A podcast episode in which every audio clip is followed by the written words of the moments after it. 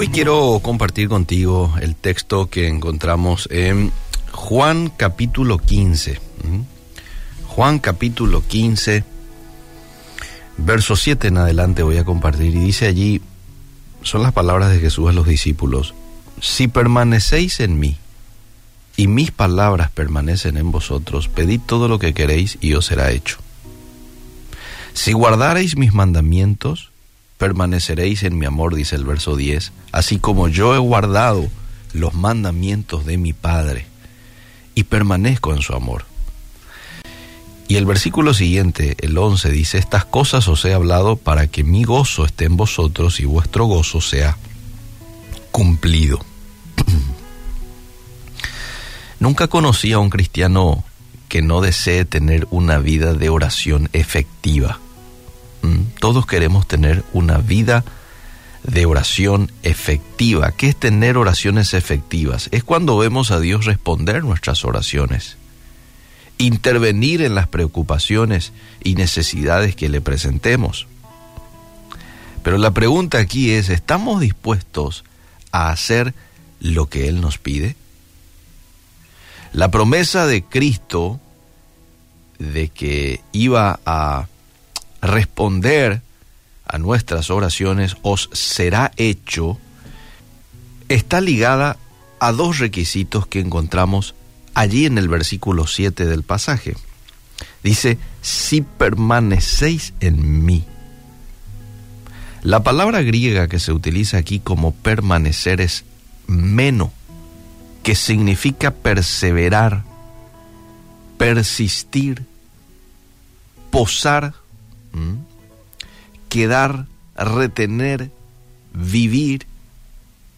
Es decir, si ustedes viven en mí, lo podemos traducir allí. Si ustedes viven en mí, perseveran en mí. De acuerdo con Primera de Juan, capítulo 3, verso 24, que tiene relación con este texto, dice, el que guarda sus mandamientos permanece en Dios ahí se vuelve a utilizar esta palabra meno.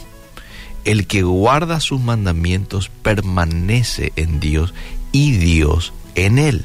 Y en esto sabemos que Él permanece en nosotros por el Espíritu que nos ha dado. Es decir, si querés que Dios responda a tus oraciones, entonces tenés que permanecer en Cristo.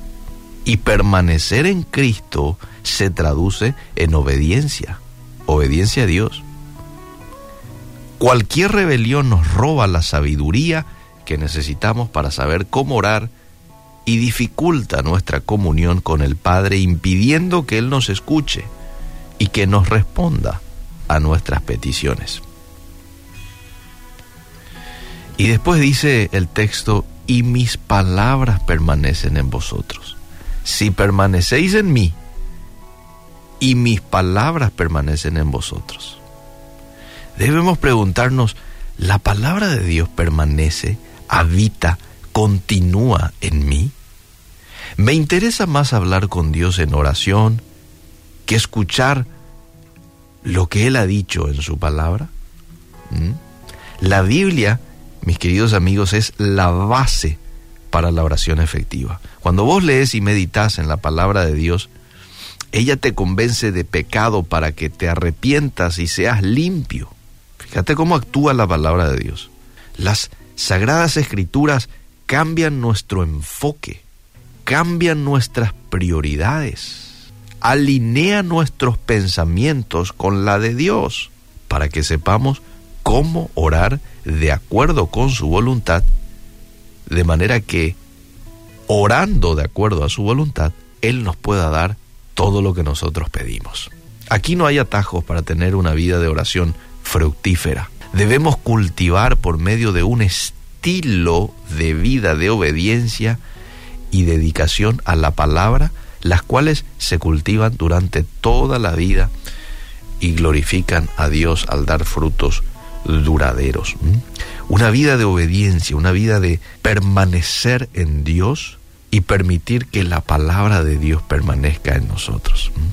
Aunque usted no tenga ganas hoy de leer su Biblia, tome nomás y empieza a leer. y deje usted en manos del Espíritu Santo la obra.